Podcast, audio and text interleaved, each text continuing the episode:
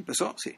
Ya. Eh, son las 13 horas 02 minutos del domingo 9 de junio del año 2013. Estamos en Santiago de Chile grabando el episodio número 146 de Civil Cinema, las películas que no nos avergüenzan. Y, y como prometimos la semana pasada, vamos a hablar de una película muy extraña como película en sí misma y como fenómeno también. Eh, mi cena con André, My Dinner with André, de eh, Louis Mal, eh, pero esto en realidad de Louis Mal pues, la puede dirigir una persona también no haría sido no haría sido mu- mucha diferencia porque los principales autores de esta película en realidad son los dos los dos coprotagonistas y dos co- co-guionistas. Es una buena pregunta que se puede hacer acerca de Louis Mal. De hecho, eh, su capacidad de desaparecer detrás de los temas. Porque antes de entrar en materia, para hablar un poco de él, igual, o sea, en realidad este no es un comentario acerca de una película, tal como tú decías, dirigida Claro. y auto- autorada por él, sino que De hecho, esto no es la excusa para hablar de otras películas de Louis Mal, creo yo. No, Yo de- no, no. no debería, si No, hablar de que Mal, deberíamos hablar de otras películas. Yo creo que los autores de esta película de este- esta semana son André Gregory y Wallace Shawn, las dos personas que, comen- que, conversan en, en mi cena con André. Y, pero, sin embargo, sin embargo, merece un poco de mención la historia de, la, pel- de, cómo, de cómo, hicieron, de cómo se hizo la película. Eh, en cierta medida yo creo que esta película o el interés de el interés de Mal por grabar a, por, por dirigir y, y y filmar a Gregory con Sean yo creo que viene en parte de en parte de hacer algo significativo con este exilio norteamericano en el que él estaba.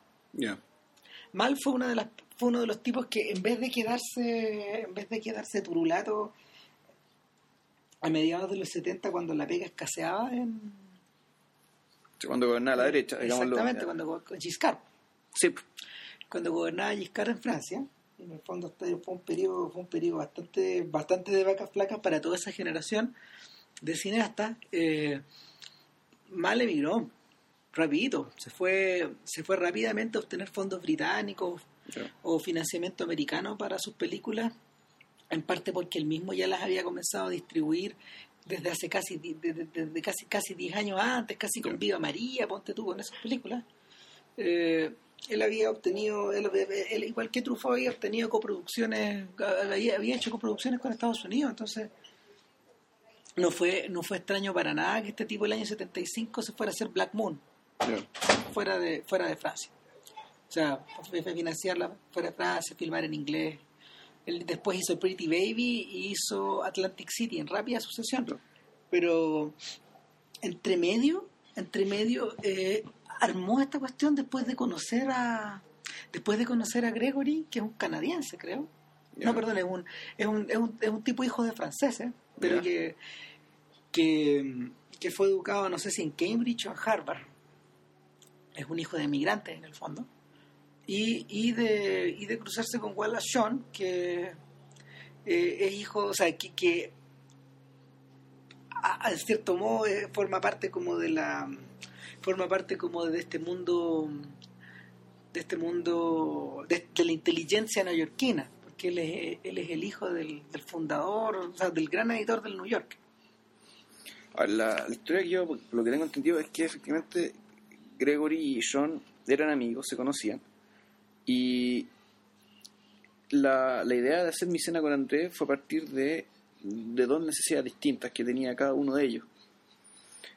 Uno, eh, uno tenía ganas, uno quería escribir sobre eh, algo que realmente le pasó, que fue que se mandó a cambiar, que el caso de Gregory se fue a, a estudiar, a, a trabajar en teatro experimental un quiebre post 68 para seguir hablando del tema de la más- semana Más pasada o menos, claro. Que, que el tipo ya de algún momento queda hastiado del. Queda un poco hastiado de la me imagino, y un poco de la función social del teatro que. eh, que es el mundo donde él creció que pues, donde- claro, él él- para qué servía el teatro en el que él estaba. Claro, André Gregory, perdón, eh, es un gallo que, que proviene un poquito de dos mundos. Yo creo que viene proviene del mundo de proviene del mundo post-brechtiano, del teatro post-brechtiano, y, y por otro lado proviene del mundo de, de- proviene del mundo donde donde en el fondo estos tipos montaban a Jeanette o montaban a, a Beckett, Ya. ¿cachai? Se nota, se nota un poco en los temas que le interesan también. Claro, entonces el, el, este sujeto, digamos, eh, efectivamente lo que se muestra en la película eh, ocurrió, es decir, el, Todo eso pasó. Todo lo todo, eso, todo eso pasó, todo eso pasó, él en algún momento tiene un quiebre a fines de los 70, perdón, de los 60. No, a mediados de los 70 creo que fue. Claro, A mediados de los 70 y... se manda a cambiar. Y él, claro, efectivamente se, se manda a cambiar, manda todo al carajo y. Claro, el, el- ese es el tema. Y él tenía la idea de. eh, tenía la idea de hacer una crónica con eso, de contar su historia, contar la historia de lo que le pasó y le- lo que le tocó vivir, digamos, haciendo teatro experimental, con esta experiencia muy extraña que veamos, vamos, a, vamos a hablar de ellas porque es de lo único que se habla en la película prácticamente. Claro. En cambio, igual a Sean, a su vez, él tenía la idea, se le ocurrió la idea de hacer de una película con dos personas conversando. Entonces estaban hablando de eso, bueno, ¿por qué no hacemos una, no, ¿por qué no hacemos una historia, verdad? Una obra. En principio era una obra de dos personas conversando sobre esto. O sea, sobre qué te pasó a ti durante los años que dejaste todo botado y te fuiste a hacer teatro experimental en Polonia, en el Sahara y en Escocia. Digamos, Claro. Son lugares bien, bien, bien raros donde Son este como a los Raúl Ruiz. Cuando Raúl Ruiz viajaba a hacer estas películas financiadas en, en- en- en partes del mundo tan raras o, o lo llamaban de universidades de distintos lados a hacer como estos cursos o estas lecturas como prolongadas. Claro. Un par de semanas. Entonces el tema que se le ocurrió, se le ocurrió hacer esto, eh, lo hicieron, se dieron cuenta de que por alguna razón decidieron saber que esto funcionaría mejor como película que como, que como obra de teatro. Lo convirtieron en guion rápidamente. Y Luis Mal, por amigos comunes, se enteró de que estaba este guion dando vuelta y él se ofreció para filmarlo. Sí. O sea, no es que él fuera reclutado No. porque lo agarraron, sino que él quiso lo que él quiso y lo que también fue, creo que fue Gregory o John cuando lo llamó mal para decirle, ¿sabes? Quiero filmar la película. Creyeron que lo estaban, que era una broma, digamos, que era una joda para macho, digamos, whatever, ¿cachai? Claro. Porque el, Luis Mal en aquel entonces tenía una estatura bien importante, o sea, era un gallo importante, No, reconocido, era famoso. Le estaba preguntando un equivalente Bertolucci, no sé, Sí. algo así de la época, ¿cachai? Entonces, igual es extraño que se te acerque un sujeto, siendo que tú operáis como un poco en los márgenes. Sí, pues, Y tal vez el momento de contestar la pregunta o la observación que hizo Marco el otro día en, en- cuando, cua- en, en- en estos comentarios que salen en podcaster cuando cuando no sé cuando cachó que, que íbamos a, hacer la cómo se llama la el comentario de mi cena con Andrés en torno a si eh, si esta película es Woody Allenesca o no. Mi opinión es que no lo es en absoluto. O sea, la, eh, la película no lo es no necesariamente, pero el personaje de Waller-Shawn sí lo es. De hecho, el personaje de Waller-Shawn para mí se parece, se parece un poco a ciertos, a ciertos Woody Allen que han aparecido, ciertas encarnaciones de Woody Allen que, que, ha- que han surgido en las películas. En particular, yo me recuerda mucho el personaje del Woody Allen de Crimen y Pecado, por ejemplo. O sea, un poco Bueno, el- Recuerda que a Sean aparece en las películas de Woody Allen. pues. Él, eh, él, él- él- él agarró cierta notoriedad cuando, cuando Allen lo incluyó en Annie Hall. ya, Él es el, él es el, el ex marido de Annie Hall, que a su vez fue su profesor, el profesor de la universidad de ella.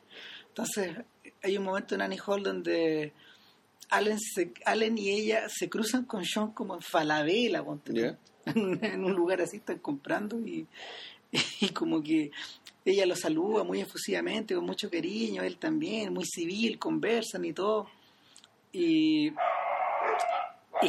y él le dice, ¿quién era este gallo? Ah, es mi ex marido. ¿Cómo?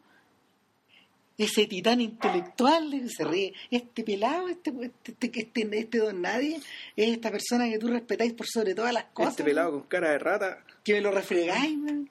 Me lo refregáis hasta cuando estábamos acostados. Este weón, el weón que, te, el weón que era un maestro del sexo. Y le da, y le da, y le da. Entonces, eh, eh, la- el momento es muy divertido porque en realidad Sean de verdad se parece a Alvi Singer, po, el personaje de Alan en la película. Pero yo creo que, yo creo que no, no siendo Sean judío, porque no lo es, sé el apellido son irlandés. Exacto. Eh, el, Va a ser este factor materno. el caro, bueno, el detalle, el detalle es que yo creo que hay algo de alenesco en el personaje de Sean, pero no hay algo de alenesco en, en la situación misma. Yo creo que De hecho, es al revés. La, sí, sin Ah, duda al revés. Allen ha, Allen ha copiado, plagiado esta película, bueno, entre mucha otra gente que ha plagiado esta película. O sea, más que la plagiado, la ha homenajeado. Sí, Otro que, otro que ha homenajeado esta clase de películas es Linklater. Exactamente, me acordaba de las escenas de, de, de muchas de sus películas, pues no solo las de no solo las de la trilogía Before. No, yo, yo al revés estaba pensando en la, en la película que, que hizo esto, la de la, los dibujos animados, ¿cómo se llama? Eh, de hecho, yo creo que hasta John aparece en esa película. Fíjate. Esta película, eh, Waking, Waking, Waking, Life. Waking Life, claro. Cuando hablan estas dos personas. Que se convierten en nubes. Son ellos. Son ellos, exactamente. Son Gregory y, y John, eh, mm. filmados otra vez. ¿Sí? Sí, creo que sí. Ya. o, o si no, son personas muy parecidas, ¿cachai? Pero el y que son la imagen icónica de la película finalmente. Claro, mira, Santa Wikipedia también nos recuerda que hay una película de acción, no me acuerdo cuál, donde se hace un chiste, ¿cachai? Respecto a que alguien se quejaba en, esta película de acción de que, en la película lo único que hace es que la gente habla, ¿cachai? Y, están pasando por un cine y justo detrás, no, en una cárcel, que un preso dice, pucha, las películas que dan de cine me aburren, solamente gente que habla. Entonces la película que iban a dar en la, era Misión con André. Esa película en la cana, bueno. Claro. Eh, yo creo, fíjate que yo creo que yo creo que proviene los parentescos de mi cena con Andrés y los homenajes y toda esa cosa y la y la estereotipicación de la película proviene también un poco de esta de esta idea de lo extraño que pareciera ser que dos personajes hablen y hablen y hablen dentro de dentro de una pantalla. No necesariamente moviendo la acción hacia ningún lado no parándose y, y yendo a otra parte a conversar o o teniendo una escena que es pura acción finalmente. O sea, en realidad lo extraño, y, o sea, lo, extraño es que se pueda sostener una película solamente con eso, con ese recurso. Y en, una, en, un país cuya tradición fílmica desde siempre fue dinámica. Dinámica ya sea en términos de, no, no solo por la acción y las explosiones, que yo también, bueno, partiendo con, con Chaplin, con los thrillers de gangsters, con todos sus géneros, los western, todo implica acción, movimiento, desplazamiento, cosas que pasan. Y y las películas que... Uno se hace la pregunta si en el fondo es por las dimensiones del país, ¿cachai? Esta, esta, sensación de, esta sensación de horizontalidad que tiene Estados Unidos respecto a distintas cosas. O sea, puede ser eso, puede ser también el hecho de que... Bueno, incluso, pero al mismo tiempo, igual dentro del cine, el, cine también siempre tuvo, o sea, al menos, en su, el cine en su origen, digamos, la, la vertiente no de acción, también tenía, tenía naturalmente cierto peso y cierta herencia teatral, del cual uno podría tratar de incluso decir que la historia del cine es una especie de intento de arrancarse de eso. Claro. Tanto en el plano de sus tramas como en el plano incluso de los formatos, de, de, que la pantalla 4x3, el 4x3 es como es, más o menos la proporción de, un escenario de, teatro. Y de un cuadro. Además. De un, cuadro, de un óleo, de un óleo clásico. En cambio, claro, la, pantalla más ancha, de unos 35, 35, qué sé yo, ya eh, eso, eso está hecho para mostrarte otro tipo, o, otro tipo de, imágenes, otro tipo de cosas. Pero el punto es que, claro, esta película aparece en los aparece a principios de los 80, ¿no? Del 81. 81 fue, claro. Y eh, por alguna razón, no sé si dejó la escoba, ¿cachai? Pero pues fue una película bien importante. O sea, que no fue, una película comentada, de hecho. No fue una película que haya pasado colada, en absoluto, y es una película que, que, que, tuvo, que tuvo su impacto, y es el tema, tuvo su impacto en el mainstream, en lo que nosotros conocemos como mainstream, es el público masivo, se enteró que existe la película, muchos de ellos la fueron a ver, y, y son este tipo de cosas las que a uno lo hacen pensar de que efectivamente el público del cine ha cambiado. Que la gente que va a ver las películas antes del cine no es la misma que va a ver las películas ahora. Y que películas como esta ahora no se podrían hacer, o sea, se pueden hacer, y se pueden hacer muy baratas y se hace todo el cuento, pero no llega al mainstream. El mainstream del cine parece que es otra gente.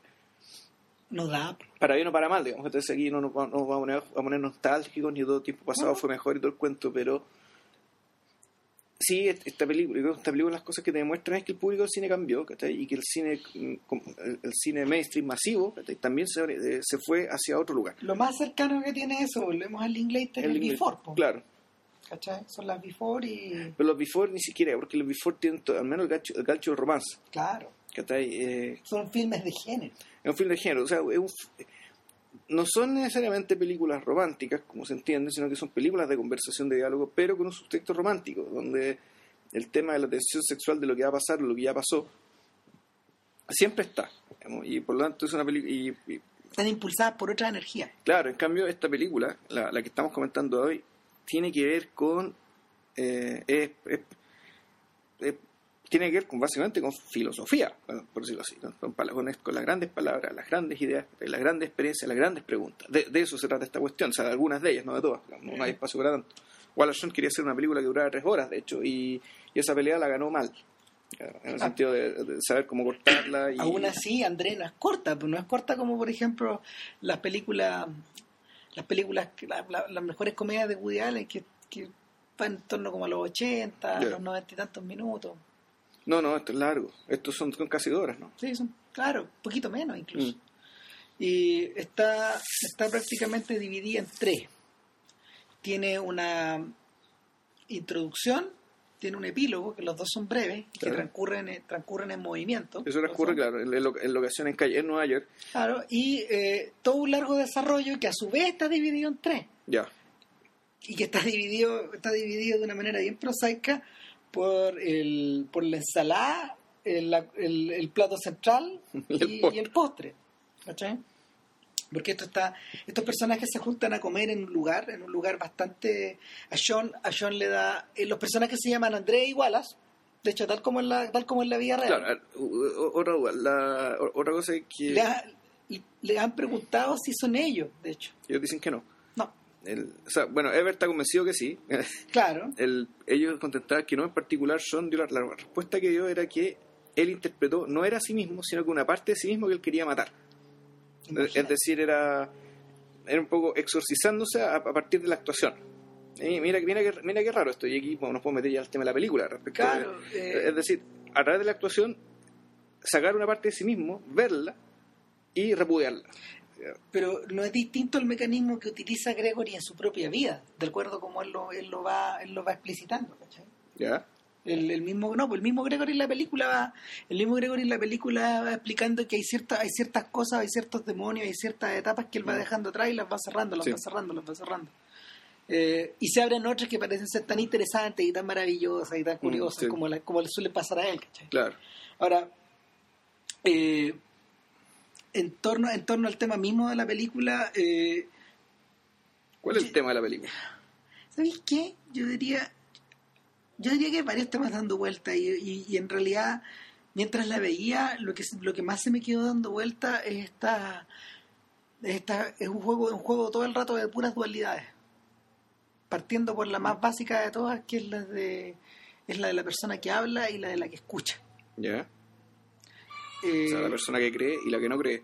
Exactamente. La persona que la persona que cómo se llama la persona que la persona que pontifica y la persona que duda. Mm. O, o, la persona que abraza la vida de alguna forma y la persona que toma distancia de la vida. ¿cachai? Y esas dualidades, eh, uno, cree, uno creería que corresponden, todo el, todos los primeros casos corresponden a Gregory, que es, el, es, la persona que va moviendo la acción, y, y, que, y, que, en los segundos casos y en los últimos casos corresponden a John, que es el que, el que, que es el que va escuchando, el que va callando, el que va, va mesurado, va dudando, va, va contrapreguntando, contraargumentando. Sin embargo, hay momentos en que los papeles se invierten también. En parte porque en parte porque el mismo mecanismo de esta conversación tan intrincada y tan tan y desarrollada desarrollada con tanta parsimonia te va te va te va dejando la idea que que los mismos los mismos hablantes van sufriendo del agotamiento de, de hablar tanto y, y, en ese sentido en ese sentido la fuerza se invierte simplemente es como el cambio de polaridad Sí, bueno, era como lo que le pasaba a Don Quijote con Sancho. O sea, que Don Quijote, don, don, llegaba un momento en que Don Quijote adquiría las, las características prosaicas, un poco de sentido común de Sancho, y Sancho se contagiaba digamos, también de, de, los delirios de Don Quijote. El, a ver, para mí, el juego de dualidades, claro, es, es, es, es, que para mí eso no es un tema, no es necesariamente un tema, eso más bien yo diría que es el recurso que sostiene el, eh, que sostiene interés, que hace que, la, que hace que la cosa avance hacia un sentido u otro. Yo, yo, yo me refería al tema de las relaciones humanas finalmente, ¿eh? ¿cachai? En la, si lo extrapoláis más, más afuera, digamos. Si te pones medio, si uno se pone medio humanista, bueno, es que es raro, ¿eh? porque esta es una relación humana muy muy particular y muy atípica. La, Súper extraña, porque... La, la, introducción te la explican. Esta, eh, la introducción la hace John. John es el personaje, por eso que la película se menciona con Andrés. O sea, todo esto está de, siempre desde la perspectiva de John, sí. por decirlo así. Él, él, él, es, él es el último término del narrador. El, este es un personaje que, al igual que el Woody Allen de Crimen y Pecado, está dando jugo por la vida, está tiene una edad en la cual está viendo una precariedad económica que no, no debería estar pasando a alguien con, con, con algo de talento. digamos, Y que tiene, que no, y que tiene familia, o sea, él está, él, está como emparejado y vive en un lugar muy chico, Sí, sus obras de teatro no les va muy bien, Entonces tiene, tiene que actuar para parar la olla. Ah, y de hecho actuar, actuar en películas, actuar en televisión. Este señor es bastante conocido estos días por la generación más joven porque aparece en Glee, Ya, de hecho, o sea, él- él la, y es bastante popular él ahora. En, en todo este mundo que rodea a Glee, ¿Qué, puta, qué va a ver la Sengli? es uno de los tantos profesores del colegio. Sí, pero, que tiene una cara de profesor. es, que, es que a eso voy. pues. Su, su, ca- su cara está tan tipificada y está tan conocida de tantos lados. Creo que él sale en Clueless. Yo creo que Sí, de ahí él- lo enganchan. Él sale en. ¿cachai? Ahora, el otro personaje no- inolvidable que tiene es el de la princesa prohibida, pues princesa prometida, digo.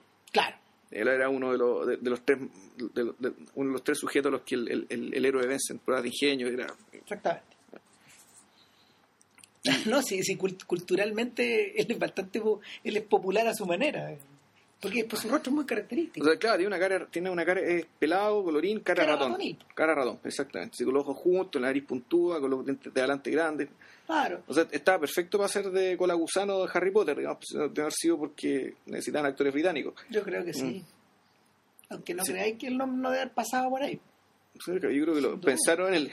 sin duda. Entonces, este señor, este señor llega con muchas dudas al almuerzo. Llega- a, la, comida. Claro, o sea, de partida llega un poco obligado, es decir, llega, llega, un- llega un poco chantajeado por el pasado, porque él era amigo de este sujeto, pero era un sujeto del cual Solían verse más seguido. se- se- no, y que él fue una especie de mentor suyo y que lo promovió, que está ahí, le, le, le dio... Porque Andrés, Andrés es mayor.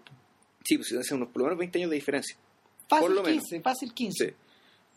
Y entonces el sujeto dice, ya tengo que juntarme con este gallo, que solía ser amigo mío, pero se fue, Nadie más lo vio. Lo viste nadie más lo vio. Entonces, y, hasta hace pocos días que un fulano amigo lo vio. mío lo vio y lo vio llorando en la calle. y claro, y lo- entonces le decía, puta, aquí voy a, voy a ser de enfermero, de paño de lágrimas, de un tipo inestable. ¿Cachai? Esta sensación de cuando uno está caminando por la calle y un curado te empieza a hablar, básicamente porque necesita que lo escuchen. Ya, eso es lo que él temía, vamos, respecto a esta escena con Andrés, y fue más o menos lo que pasó. Claro, y- con, con la diferencia de que, claro, de que, de que la conversación fue bastante, bastante más interesante de lo que él esperaba. Ahora, el lugar, el lugar no es, no es trivial también. Eh, y volviendo, vol- volviendo un poco hacia atrás a la- a la- al podcast anterior, eh, en, nuestro, en nuestra infinita, en nuestra infinita voluntad de autocitarnos, el Gregory lo cita, lo cita en un local que en realidad Andrés, perdón, eh, Wallace dice no es del tipo de local al que va al que va André Gregory, ¿cachai? Y es que este weón tampoco, porque no tiene plata. Claro, porque un- es, un, es un local muy caro. Dice que invita a él. Claro. Eh, eh, es un local. Es un, es un local de, de- de aspecto neoclásico Sí. o casi rococó. eh, es un restaurante francés, de hecho. Eh, Claro, un restaurante de decoración, por lo menos decimonónica. Claro, es un lugar donde tenéis que tener, es lugar donde tenéis que tener reservación varios días antes. Mm. Es una cosa compleja de entrar. Es la cultura en el fondo. Mm. Es la, es la mansión de los tipos de la Buffet. Es es la alta cultura. Sí, claro, es, es la...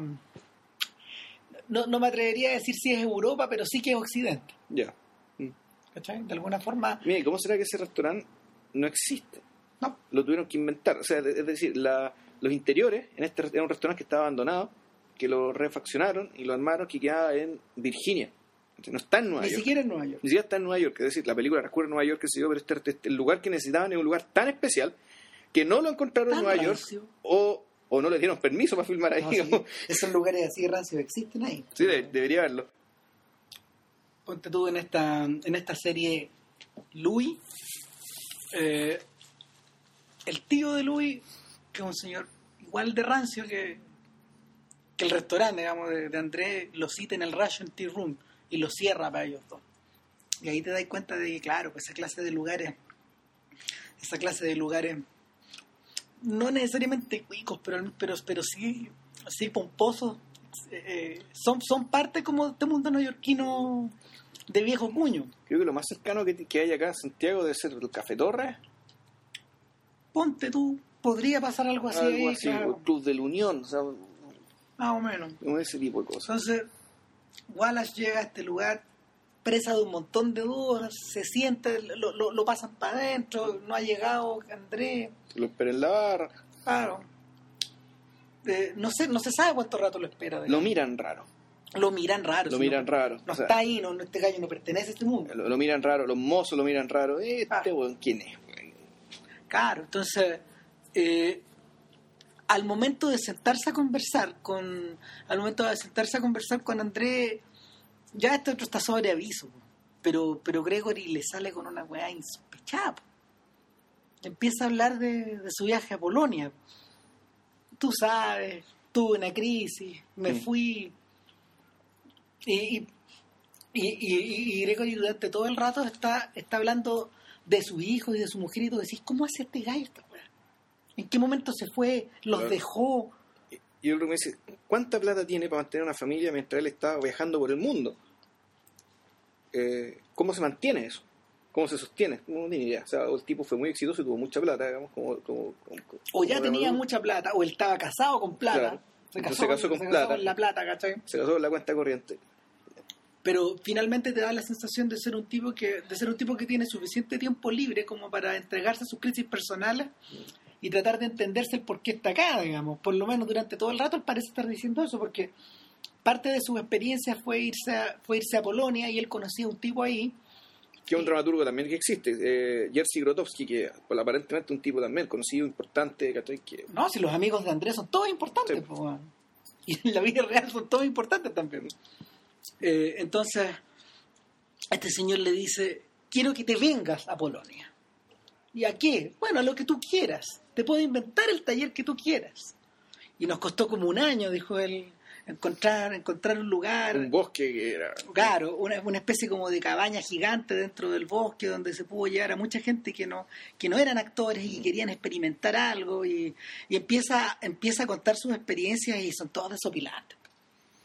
O sea, es, es como una especie de neo-hipismo, Sí. en último término. Eh, porque también está todo el tema de... Pero en la Polonia en la- es el po, tema, pero la Polonia... en la no me Polonia- hueven. detrás del otro lado de la cortina de hierro, de partida. ¿Cómo lo dejaron pasar? O sea, Los amigos de Andrés otra vez. ¿cómo fue que lo dejaron llegar para allá? Después como lo dejaron volver, digamos. Así que lo sospecharan, buen agente buen, del servicio de inteligencia polaco. Sí, eh, y eso es, eso es lo interesante. Andrés parece moverse, Andrés parece una más que una persona, parece un líquido que se mueve dentro de distintos mundos. O sea, es una especie, claro, eh, pareciera, que él, eh, pareciera que él es una valija diplomática.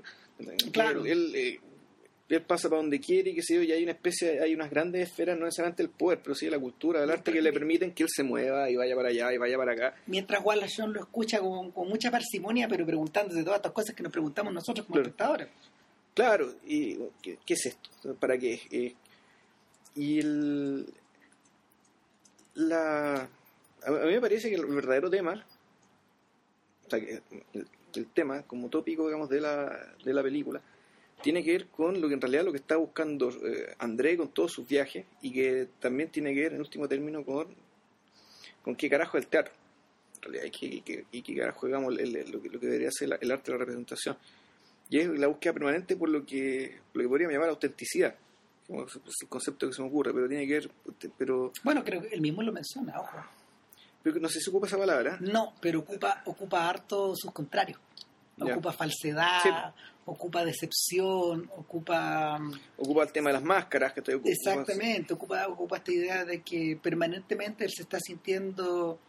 Él en su vida está sintiendo que representa cosas. Exactamente. Y él en algún momento de la película, que es bien hermoso, plantea esta idea de que eh, si no hemos preocupado tanto de definir los roles eh, en la sociedad, de manera que todos llevamos una máscara bien puesta, para que cresta necesitamos que alguien se suba a un escenario a devolvernos exactamente lo Claro, mismo. exa- exactamente lo mismo. Y ese es el momento donde es el momento donde Louis Mal en- se enchufa, digamos, y, y plantea su idea respecto de lo que flota en la película eh, en torno a la cinematografía también. ¿Ya? Finalmente no es muy distinta la opinión a la que tiene la opinión que tiene que tiene Mal de Gregory. ¿Por qué? Porque mientras Gregory está viajando desde Estados Unidos a Polonia y de ahí a- a- al desierto y de ahí a Escocia, Mal hizo el viaje un poco al revés. Mal, ha sido- Mal partió haciendo... eh, Mal es uno de los cineastas europeos tentados por, por, por Asia, igual que Antonioni, igual que Rossellini, y él tiene una película que se llama Calcuta ¿Ya? que está, que está filmada y estuvo filmada un montón de tiempo allá. al mismo tiempo, eh, el- los documentales que él filmó en, en en el sur de Estados Unidos cumplen un poco esa función, al revés, de llevarlo a viajar para otros lados. Y, y en último término, el, el cambio de patria de Louis Moll, que, que solo al final de su vida revirtió hacia Francia, lo llevó contrario a la- a la ruta, a la, a la ruta europea de Gregory. Lo revirtió hasta por ahí nomás porque la última película eh, es inglesa. Mm, Damage. Sí, pero yo Sí. estaba pensando, ponte tú, En Ayuda a los niños, ¿cachai? claro, Milú Milú Mayo. Claro, Claro, sí. pero, pero todo este periodo intermedio, en los, los 70, de final, estos, estos 15 años fue americano. Al punto de que él es, él es director de una de las películas más americanas de las que yo tenga recuerdo, Alamo Bay. Ya. ¿Te acordáis la Bahía del Odio? Esta película de los pescadores. Ah, no. Puta, Es una, es una especie de mini revuelta, es con Ed Harris. Eh, es un filme post-Vietnam donde, donde que acerca del racismo que hay que tienen los pescadores acerca de unos vietnamitas que viven en esta bahía, en Alamo Bay. Ya. ¿Cachai? Y es una, es una lucha bien, es una, porque se, se agarran, se agarran a balazos finalmente, es una hueá bien cruenta. Y, y es tremenda, es un filme súper gringo, súper gringo, es un western finalmente. Y es un western en el agua, entonces eh, en cierta medida, en cierta medida, eh, Louis Mal huyó de Europa en busca del relato, también. Del mismo, del mismo relato que, del, del- no sé si de la misma clase de relato que buscaba Gregory en sus viajes, pero, pero sí se convirtió en un migrante. Mm. Pero de vuelta, volviendo a, volviendo a Gregory, eh, en la- hacia la mitad de la película te, te empieza a dar la sensación de que tú estás escuchando un charlatán. Porque O sea, para mí no, no, a mí nunca me pareció que era un charlatán, me parece que una persona muy demasiado impresionable, eh, demasiado cándida, eh, o, o, ¿cómo decirlo?, de más fácilmente impresionable obnubilable que lo que nosotros llamaríamos un engrupido. sí. No necesariamente un engrupidor, ¿cachai? Porque un, un charlatán generalmente suele ser gente que no cree la basura que está vendiendo y ahí da la impresión de que este tenías tipo, razón, sí. este tipo en realidad se cree la basura que está vendiendo, ¿cachai? Y, y no sé si sea necesariamente basura, o sea, no, no, es, no lo es, no es que sea eso, pero, caso, pero pero un tipo que está que, que, que, ¿sabes que yo creo que... yo que creo tiene su juicio crítico un poco tiene, un- tiene el juicio crítico un poco eh, torcido no, no, no aniquilado porque él sigue teniendo juicios críticos respecto de toda la forma de vida occidental típica digamos, de cómo vive él, su familia cómo vive de cómo vive todo el No, mundo su en realidad. familia sigue viviendo en Nueva Inglaterra, po, en unas condiciones súper buenas. Y Mm. cuando él se lleva, cuando él se lleva a este monje tibetano, digamos, eh, es una gran historia. O sea, agarra un monje tibetano, el monje tibetano le enseña Claro. muchas cosas, digamos. eh, Y es visitor Q claro, po, y, y el monje no lo vas a creer, el monje se ambientó tanto que después, después iba a McDonald's todos los días. Entonces tú decís, eh, eh, ¿cómo es la inversión de estas cosas? ¿Me está contando lo que pasó de verdad? ¿O me lo está adobando? Y a eso me refería con un poquito de charlatanería, porque, porque el, uno de los beneficios de la película es que transmite muy bien la sensación de esta sensación como de comodidad e incomodidad que uno a veces siente frente a tu hablante, frente a la persona que está Mm. conversando contigo. Claro hay un tema hay un juego de inserts que está muy bien hecho Perfecto. ahí se nota ahí, mano de un poco el director y el montajista también. No, claro, y se, no- Que- se nota, se notan los, se notan los 80 años de películas que había para atrás en los planos Mm. contra planos. Claro. En, en- en la, hay un poco de, se nota un poco el, el, el, el, limo iconográfico que hay por detrás acumulado en el cine gringo, de, de, de esta, esta cultura de, de hacer calzar los planos y contraplanos como para que las personas parezcan que están conversando de verdad. Plano contra plano y, y, y Master yo tengo, creo que esos son como los tres los tres grandes tomas ¿no? Claro, puede haya alguna otra que el- se me olvide pero cuando cuando a, cuando a Sean le preguntaron cómo se cómo se filmó mi cena con Andrés y le decían oye se fi- y se filmó y se, y se filmó en, en grandes en, en, en grandes ¿Esto ¿cómo se largo o llama? más corto? no me dijo era- lo que ustedes están viendo es una reconstrucción perfectamente armada así como a los- al Hollywood clásico dijo él ya o sea eh, es una suma de repeticiones una detrás de otra eh, hicimos muchas tomas de esta de cada diálogo y todo está escrito. Porque le preguntan le han preguntado muchas se están veces- improvisando. Exactamente. No eso está escrito. No creo que haya estado escrito todo pero de alguna manera la estructura en la cabeza de estos tipos estaba convertida en que estaba estaba no, pues, si era una obra ya pues exactamente ellos solo ellos, ellos representan esta cosa. Mm. Sí, la otra- la- y la otra duda que la conversación es en tiempo real o no. Eh, yo creo que sí. Yo creo que sí. O sea, sí, que- Pero- es pero que a lo que voy es que la película te muestra toda la conversación que se produce en el momento en que es corte. El, yo creo que, tal como te decía, eh, los cortes los cortes están como en cámara. Las divisiones de los actos están como en cámara, en la intro, en las apariciones del, del mozo. El mozo los interrumpe, los interrumpe para preguntarle si quieren la sopa. Exactamente, e- e- ese es el reloj. Y son, y son unos mozos que también tienen una cara, tiene una expresión Kubrickiana en su rostro. Es una cosa como es una mezcla como de misterio y al mismo tiempo como de estupor. diría, incluso hasta hostilidad. Por cierto, por eso se decía que es Kubrickiana. Sí. Yo me acordaba del mozo del resplandor. Sí, claro, sí, sí, sí, sí, por va. Esa es la misma sensación que te, que te, que, que, que te, que te evocan. Además, están cerrando el local. Esto, bueno, ¿Quién tiene un almuerzo, tan, una comida tan larga? Ya, venía. Ya, ya, y, él, y él lo miran del fondo. Y estos tipos siguen Mm. y siguen. Y Porque nunca se va ni a ir al baño, po. no, po. no, yo creo que yo creo que lo que se transforma, lo que se transforma ahí eh, es que el, es raro porque en general las películas parecieran condensar el tiempo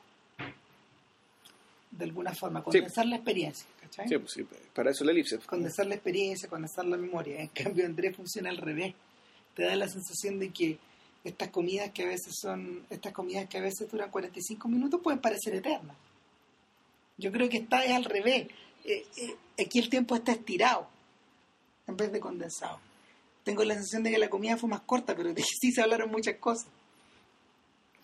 No, tengo la impresión de que sí, efectivamente hay una sensación de tiempo estirado, pero es básicamente por, la, por, un, por un ejercicio de ansiedad. Sí, Es decir, porque el, las ideas, experiencias involucradas, y porque en realidad habla, Andrea habla bastante rápido, digamos, dentro de Mucho. Sí, Ah. eh, eh, él es una persona, es una persona cuyos ritmos son, cuyos ritmos son como en estacato, ¿cachai? Sí, claro. Entonces, el, la experiencia de esta película es, en el fondo, claro, ver un- una andanada de experiencias de alguien que cuenta una experiencia, eh, pero que siempre están detrás de, pero de- detrás de cuya, de, perdón, detrás de, las cuales, por una parte, está esta sensación de incomodidad inicial, o sea, una sensación de incomodidad, una sensación de malestar, Que yo creo que Andrés sabe que la provoca. po. O sea, no, y también el malestar de él. O sea, por, por- está inicialmente el, el malestar, eh, literalmente una especie puta, de malestar de la cultura. O sea, el malestar de que, en el caso de él, de tener que ganarse la vida creando mentiras, que son mentiras, que no pueden decir la verdad. ¿cachai? Y que para un público que tampoco quiere escucharla. Claro, eh, eh, eh, Andrés no lo dice en ningún momento, pero, pero detrás de eso se puede, se puede escuchar el, la queja de hasta cuando chucha tengo que, tengo que montar Shakespeare para que, me, para que los Mm. teatros se me llenen. Eh, es Claro. esa, clase, de- esa clase de sensación. Claro, y, y- y con la, y siempre con el malestar respecto de que ya en realidad la alta cultura ya no sirve. Y, eso es como, y, ahí muy, por eso es tan pertinente lo que decía Cristian respecto digamos, de, de la naturaleza del restaurante, en qué lugar estamos, en el fondo de qué estamos hablando. Eh, la, la incomodidad de Gregory, digamos, que es una incomodidad, que es una- un hecho subjetivo, es, una, es algo que él siente. Eh, Y que no solo él siente, de hecho, porque, porque eh, cuando, cuando, cuando, cuando pienso en eso, pienso en, en sus contemporáneos, en toda la gente de la edad de él. En Milos Forman, en Milan Kun- Kundera, ¿cachai? Pienso en, en- un poquito en Philip Roth, en, en Saul Bellow, en toda esa gente, en el mismo Kubrick, esta gente nacía a fines de los 20, ¿no?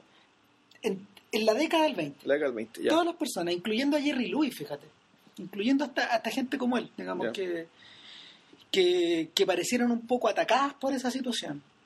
Es la, es, la, es la generación que vino un cacho antes que Godard, ya. porque Godard, Godard, Godard y Truffaut y toda esa gente agarran en la última, el, el último vuelito, pero, pero estas personas son todas personas como Nicolas Rey, digamos, no, no, no, menores que Nicolas Rey, perdón. Son gente que son gente que tenía 20 años para la Segunda Guerra Mundial. sea, algunos alcanzaron a pelear. Ah, los, más, los más viejos, sí, claro. Entonces, eh, to- toda la gente que formó parte como de esa de ese, de ese mundo que se cayó a pedazos.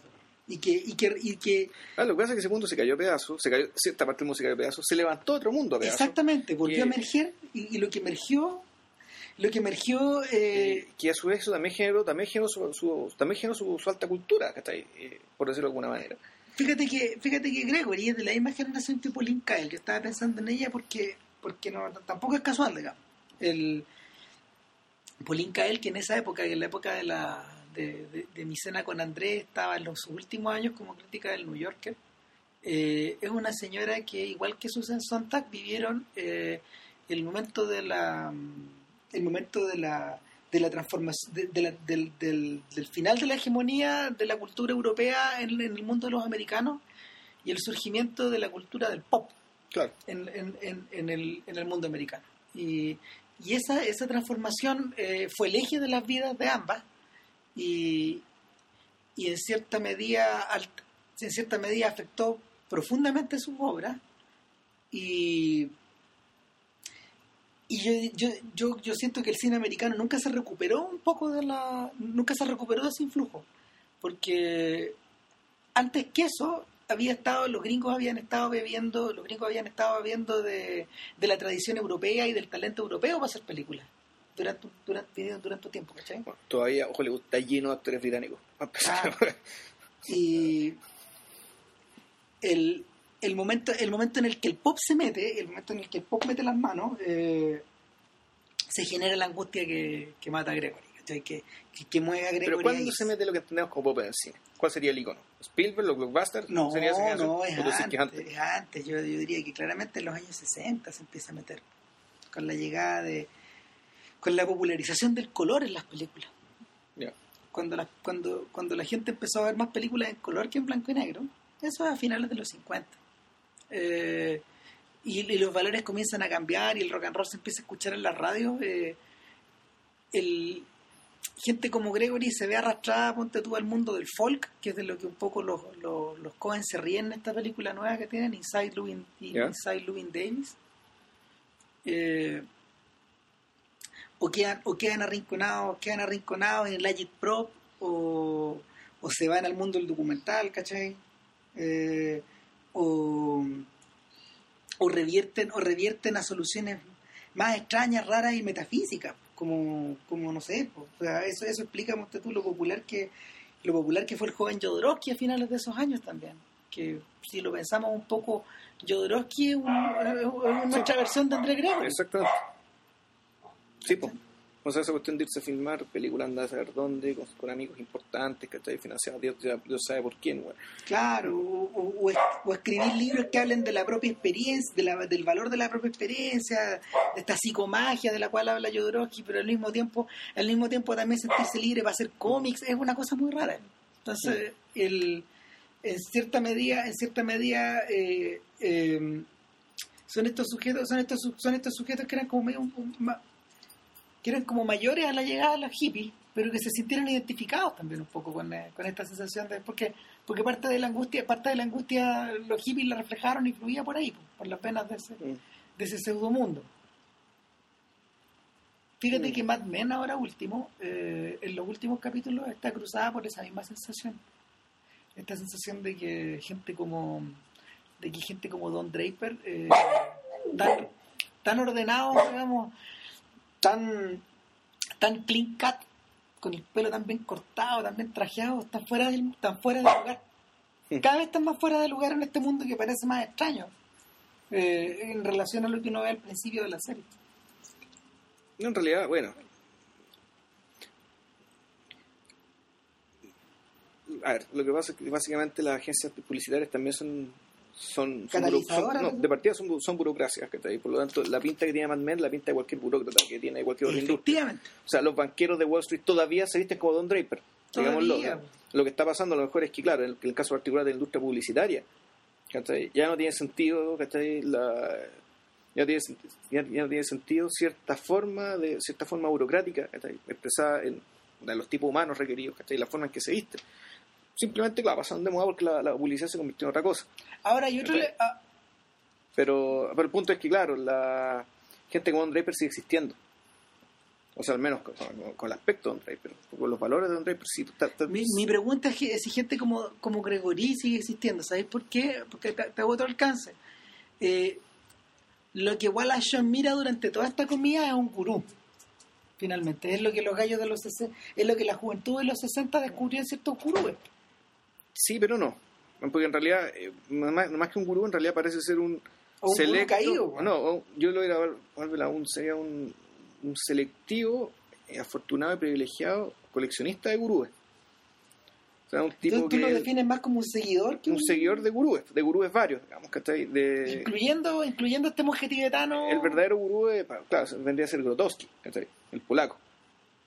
¿cachai? Y de hecho creo que lo dice explícitamente, digo, mi gurú digamos, es, es Grotowski. El- este polaco, digamos, que el, el- el señor Mandiola, digamos, que, que- que se habla y se habla y se habla y, y- y que nunca está.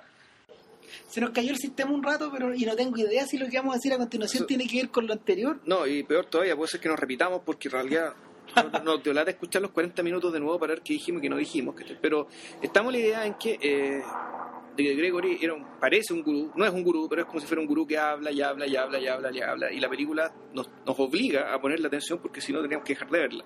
Y en determinado momento, a la entrada del tercer acto, eh, empieza- John empieza a dar la contra. Claro. O se Ahora, empieza a situar en la ¿y contra. por qué esto es importante? Porque, si no, no- por si, si nos repetimos, perdón, pero el punto es que como el personaje de Gregory es, es un personaje que está sobregirado, está permanentemente obnubilado y con un juicio, con el juicio crítico yo creo que eh, dañado, averiado.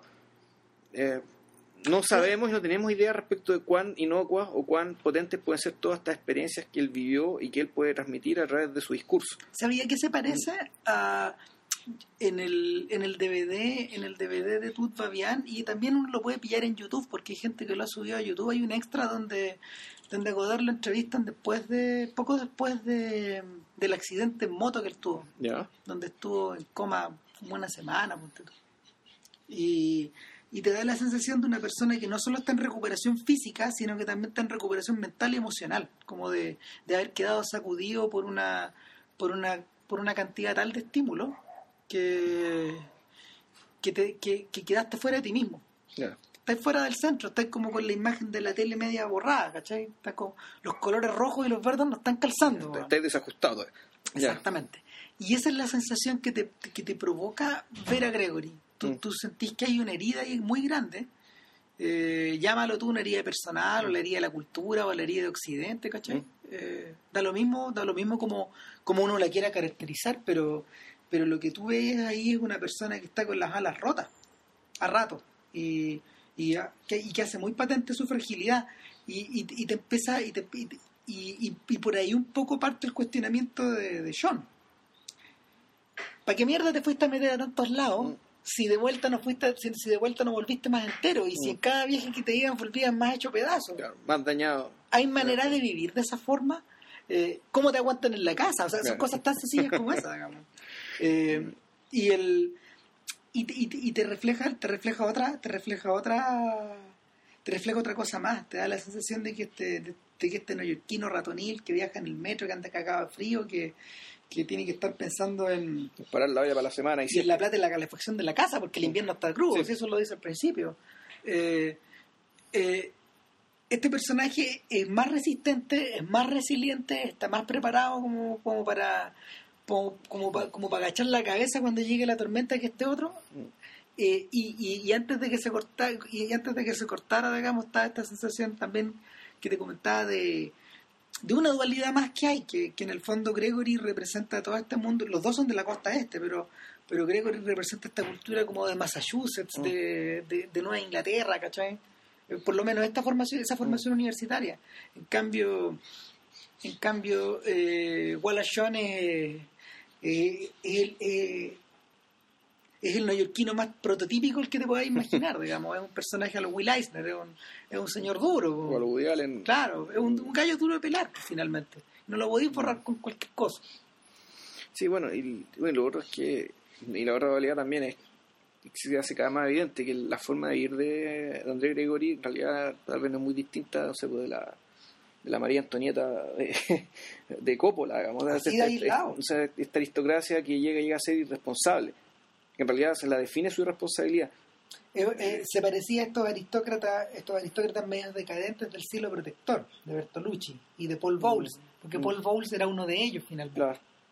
Claro, o sea, hay gente que ante el... Estos turistas culturales que van chupando, van chupando experiencias de todos lados. Claro, pero y, y que si uno se pone muy cínico, en el fondo lo que están haciendo es matar el aburrimiento, digamos que estoy con partidos de fútbol un poco, un partidos de fútbol americano un poco más, Más más, sofisticados. ¿no? ¿No? Pero que el- pareciera ser que apareciera ser, y aquí está la pregunta, digamos que si, si es que esto es así o no. El final de la película, eh, Antes antes de llegar al antes de final, meternos ahí, ojo, eh, quisiera hacer un alcance. El, fíjate que ese- el, el mismo mensaje de, de, de mi cena con Andrea al respecto de eso es que es que es casi una, una- es una- un pequeño un pequeño aviso que mandan, mandan al futuro desde hace como 30 años. Uno tiene la sensación de que, de que los festivales de cine, por ejemplo, y de que las cinematografías modernas tienen más de Gregory que de John. ¿Cachai? Esto- Ya. esto- estos señores que estos señores que circulan por los festivales de cine con sus filmes sofisticados, digamos, dirigidos a pequeñas audiencias, filmados en el otro lado del mundo, ¿cachai? Son esta misma clase de, son esta misma clase de, eh, eh, representa esa misma clase de cine estático eh, que Herzog, viajando a los mismos lados y teniendo la misma experiencia, que a Herzog le provoca, le provoca vomitar, digamos. Bueno, es que, es que hay que ver, porque hay que hacer una diferencia respecto, y la diferencia está en el término, de la producción, es decir, tú puedes hacer una película para tu propio público contando historias de tu propia gente, ¿cachai? Y, y eso tu público lo va a entender de cierta manera. Pero claro, si llega un productor gringo, digamos, ¿cachai? Y, o un productor de cualquier otro lado y te la produce la película básicamente para encantar o entretener, digamos, ¿cachai? Al aburrido público, al saturado público, ¿cachai? De Occidente. De ahí tú dices, ¿la culpa es de la película o no? El, problema está en la película, digamos, o está en el ojo, en el ojo que mira. O está en la estructura de quién se la compró, Claro, de eh, quién la compró, de eh, quién la diseñó, Y, y, pa- y para quién, de quién la cortó. con- para, para quién y para qué. Entonces, claro, lo- te hago hago la, hago la salvedad porque, claro, no, lo que- no queremos decir con esto que las películas digamos, No. pues, provenientes del estamundo, del, del estamuro, digamos, que está el fílmico típico, que películas que vengan de Senegal, que nosotros hemos, hemos comentado esas películas, Absolutamente. eh, y que, que esas películas sean inauténticas o falsas o estén movidas por el... Completamente al revés, digamos. No, no, no, no, es, eh, no, eh, es eso. ¿no? es la otra actitud digamos la actitud de la actitud de pasar no es la actitud que movía Jan Rush ponte tú a, Mm. a taparse a- en Costa de Marfil a, a cubrirse de este cine y hacer de eso de, de- de hacer de su propia trayectoria otra cosa digamos no Eh, Mm. esta sensación de estar de pasadita o, o- o de que o de que en vez de viajar te traen la película y te la marquetean y te la, te la adoban y te la... O sea, te vende la experiencia. O sea, de fondo Claro. te vende, te vende un poco la experiencia de un país a través de, a través de una película, digamos. Ah. A través de una película que supuestamente iconiza el país. O, o- Ciudad o- de Dios, Claro. o- ponte tú, o con sea, todo lo entretenida que O era. sea, con lo buena que es, ¿cachai? Con, Sí. con todo lo que ya tiene, digamos, tú decís, claro, esto es, bueno, Marquetea- Miramax. Marqueteada como está este, pero claro, una Claro, película esto es una, película Miramax para el público gringo, para el público gringo crea que sabe y entiende Brasil, ¿cachai? Se entretenga, ¿cachai? Con, Con los de ese excesos, ¿no? pequeño. Claro, eh, con ese tipo de cosas. Eh, Bueno, pero volvamos a- no, claro, la, hacia el final. la, es que se puso algo muy interesante porque la película se acaba literalmente cuando estos sujetos los echan del restaurante. O sea, no los echan en mala, sino que los echan muy civilmente y le dicen, saben que Sí, ya están, de- están las mesas, da- están las sillas dadas vuelta, ¿cachai? Aquí está la cuenta, luego se tienen Se van quedando solos. Y bueno, de partida, y esto es bien, es bien sintomático también, digamos, que de lo que es la conversación cultural, ellos nunca se dieron cuenta de lo que pasaba alrededor de ellos. Absolutamente. No. Nunca cacharon, No digamos, se que se cuenta. fue todo el mundo del restaurante. No se que- dieron cuenta ni del malestar de los mozos, ni del Eh. paso de la hora. Eh, a rato, ni, los, ni los inconvenientes prácticos que a rato implican. Gregory es una suerte de cherazada de tan, con- tan convincente de que, que, que el otro lo tiene que seguir escuchando. Entonces, eh, todo, se, to- todo se puso medio nebuloso por fuera. Claro, pero eh, esto podría ser incluso hasta una crítica antiintelectual. Pero no sé si esta película sea antiintelectual, no creo que lo sea.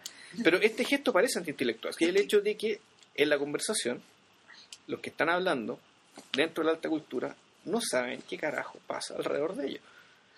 Entonces, aquí volvemos a, entonces, ¿qué, ¿cuál es el problema? Tal vez el problema es que el marco. El, el marco de valores, definiciones, ¿cachai? supuestos que podríamos decir que definen la alta cultura, ya no sirven, ¿cachai? Porque no te conectan con una parte esencial de, la realidad, ¿cachai?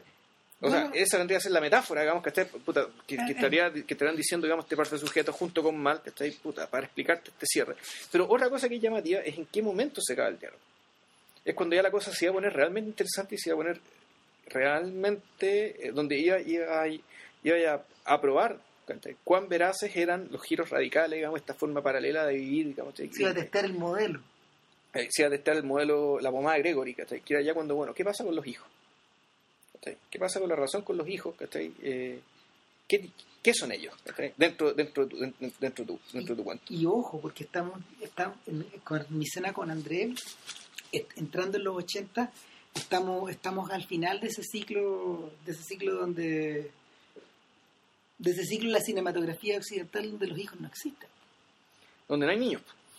Eh, que es una es una suerte como de vacuum, de, de, de- de una suerte como de, de, de bolsa vacía extraña que es la de los 70, donde, donde en el fondo las preocupaciones están puestas en el solipsismo, están puestas en otro lado, están puestas en uno mismo. Claro, y esos niños que no aparecen en las películas, ¿cachai? Esa es la generación X. Sea, los, los hijos que nacieron en ese periodo. O sea, de- puta, de- desde los 60 hasta los 80. Los hijos que están pero no están. O sea, que no, que no existen, que no son objeto de preocupación, que son, el mejor de los que son, son un cacho. Bueno, piense, de hecho, fíjate que las memorias de Obama hablan un poco de eso, po. Sí, pues sí, él, él vendría a ser como un- de los mayores. de, de los más viejos de la generación X, porque él nació en 1960 y sí puede- se podría decir que sí, la, la generación X, ya. Cuando- claro, cuando, cuando él habla, ponte tú, de las experiencias que tiene su mamá como, como psicóloga, me acuerdo, creo que era, no me acuerdo, en... Antropóloga, creo que era, antropóloga, perdón, sí. antropóloga en, en Indonesia. ¿Mm? Era un poco esa sensación, pues, de, de- de- de estar viviendo un poco en la calle, Claro. de, estar, de estar como libre, pero no estar. No, y, claro, y que sí. lo van a tirar donde los abuelos y que haga un poco con esta misma... Si no, eh, hemos encontrado con el, el perfil de individuo que te lo hemos mencionado estas veces en este podcast citándonos ¿cachai? que claro, de generación X son Welbeck, ¿cachai? otro personaje cuyos padres no estaban, pues los padres se fueron a vivir la vida loca de hippies, weón, ¿cachai? y también los criaron los abuelos. Eh, Charlie Harper, sí, ¿cachai? Que es otro sujeto, ¿cachai? Que, otro, otro sujeto, digamos, ¿cachai? Bueno, y, y Alan, pero Charlie es más interesante. no, Charlie es el verdadero tipo humano. Claro, otro sujeto, digamos, da- dañado por la ausencia, o más que por la ausencia, por la presencia de padres que aunque no deben ser, no deben ser padres. Eh, y claro, esta generación, en, este- en esta película sí va a hablar del tema ya, pero ¿cómo lidiar ¿cachai? con el hecho de, de tener hijos, de, de lo que son los hijos con esto? En, parte, Entonces- en, en referencia no a los hijos de Sean, porque Sean no tiene, pero Los hijos de Gregory. los hijos de Gregory. Y claro, y cuando Gregory dice, mira los hijos, ¿cachai? Así como que en el fondo son, pueden ser, puta, como son unos extraños, ¿cachai? Que tocaron suerte. Y decía algo por el estilo, ¿eh? falla iba la cosa, y de Eh. repente, ta, lo interrumpen. ¿Cachai? Lo interrumpen se acaba- y los echan del restaurante amablemente, tal que ya como describimos. Y, y aquí ya como el, el- el twist, el giro de la película, que después es un poco sorprendente, es eh, qué pasa con Chon al final. Porque volvemos, el- con esta película es mi escena con Andrés, vista desde el lado de Sean. Chon toma un taxi, se va para su casa, y mientras va y, y- y- y mientras va volviéndose, empieza a recordar los lugares de su infancia, Sí, empieza a, a recordar a su padre, lo que hacía con su papá, que mi papá me llevaba acá, para no sé qué, aquí me cortaba el pelo. Son el, y, y mientras, mientras va recorriendo como el Midtown de Manhattan, Claro. ¿cachai? claro, el Eh, centro de Manhattan. eh, Este paraje, es, para que ustedes tengan una idea, este paraje, este paraje donde, que, que sale en Shame. Ese es el lugar donde por donde va circulando. Claro, pero es el lugar cuando era pobre, violento, decadente, ¿cachai? Porque esto es más o menos de la época del tolerancia, de antes de tolerancia cero. Claro. O sea- Eh, el John, John, fue, John fue niño a finales de los 50. Claro, y el, claro, y el, pero los lugares por los que está recorriendo el Sean en los 80, en el año 81, 82, cuando se filmó la película, era un Nueva York bien hecho pedazos, ¿cachai? Sí, Ah, bien hecho mierda, ¿no? El, Mm.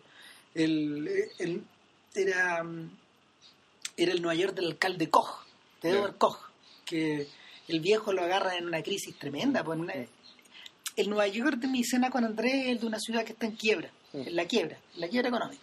ya, o sea, la ciudad no es sustentable. No, no, la ciudad, la ciudad, se, pod- la ciudad se podría haber declarado en quiebra, en cualquier momento. Claro, pero el, el punto está en que el, cuando él empieza a pensar en esas cosas, empieza, y son, son dos o tres frases que hice al pasar, eh, tú dices, bueno, ¿qué quedó de todo esto? Quedó volviendo a citar la, a, la, a la película Eustache, esta, la de la madre y la, y la prostituta, que en el fondo de todo este giro radicales, que lo que termina quedando es puta, la infancia, el padre, ¿verdad? aquello que no elegiste, la ciudad que no elegiste. Eh, y que Fondo Parsons, para lo único que le sirvió toda esta conversación fue para firmarse. Que tocaba el podcast. Ah, tú también quieres grabar el podcast. Ya, venga para acá. Ya, venga para acá. Con silencio. Pero con Sí, silencio, sí. Siéntese conmigo. Claro, entonces, la- A propósito. a propósito, digamos, la, la- la conclusión que queda, digamos, en el caso del personaje de John, es que es eso, digamos, que lo que termina, lo que termina quedando es el peso de la realidad, o sea, el sentido común que siempre tuvo. Y si bien la, la- toda su experiencia y todo lo que le dijo el personaje no fue inocuo, no fue inocuo en el sentido de que no es que solo, no solo no hizo cambiar de opinión, sino que se por- de alguna manera lo reafirmó dentro de su sentido común. Lo proyectó hacia atrás. Fíjate que, para terminar con las referencias alenianas, el, esta, esta suerte como de esta suerte como de retorno a la infancia tú lo observáis en, en días de radio Sí. es más o menos es la misma operación pero ejecutada en una forma en una forma mm, eh, en una forma deliberada y con estructura y de hecho no por nada yo creo que con la vuelta de los años yo creo que una, debe ser debe estar entre lo más sólido que haya hecho en su vida. Uy, el día de radio, sí, Sí. sí. Y, y por otro lado, esta referencia como a estos adultos que en el fondo se preocupan de ellos mismos y que, y que están como están como insertos en un mundo están como insertos en un mundo donde no hay, espacio para nadie más era justo de lo que hablaban los personajes el, eh, el Michael Murphy el, el amigo de Woody Allen en Manhattan ¿te acordáis? que, que, que tiene Allen, lo- Allen al final Allen al final lo interpela porque porque Murphy tiene la cagada, digamos, quiere estar en su matrimonio, pero al mismo tiempo quiere estar con Diane Keaton, Ya. ¿cachai? Y no, y no hay ninguna... eh, se quiere se quiere quedar con el pan y el pedazo, de hecho le quita el pedazo hasta el amigo, digamos. Sí, bueno, y, y, y, y- y este tipo de cosas te hace pensar que en realidad lo que están haciendo este par de personajes, eh, lo que están haciendo es, es- es pegarle un tremendo palo ¿cachai? A, a la generación. Es decir, los tipos puede que hagan de sí mismos o que usen sus propios nombres, Mm. pero creo que la operación que está detrás termina siendo súper crítica respecto a esta forma irresponsable de, de vivir y de pensar que, que busca la autenticidad y sin embargo le da la espalda a los niños, ¿cachai? Que no puede ser lo, que son lo más auténtico que pueda haber, ¿cachai? Al menos a partir en, en- en cierta edad. Entonces hay, hay una cuestión muy profundamente enajenada. ¿cachai? Y bien, que es bien increíble porque en la medida de que en la medida de que Gregory va exponiendo sus debilidades, al mismo tiempo él- al mismo tiempo está haciendo una autocrítica, pero no está haciendo la autocrítica en el sentido, ponte tú, socialista la palabra, eh, en el sentido que se la conoció en esa época, ¿cachai? Eh, es una no, no, no es como yo hice mal esto, sino que al, al, al- ir al ir hablando, al ir, al ir, al ir exponiendo, al ir exponiendo su, su propio trayecto, el propio trayecto lo va dejando en evidencia. Es tremendo. Es tremendo.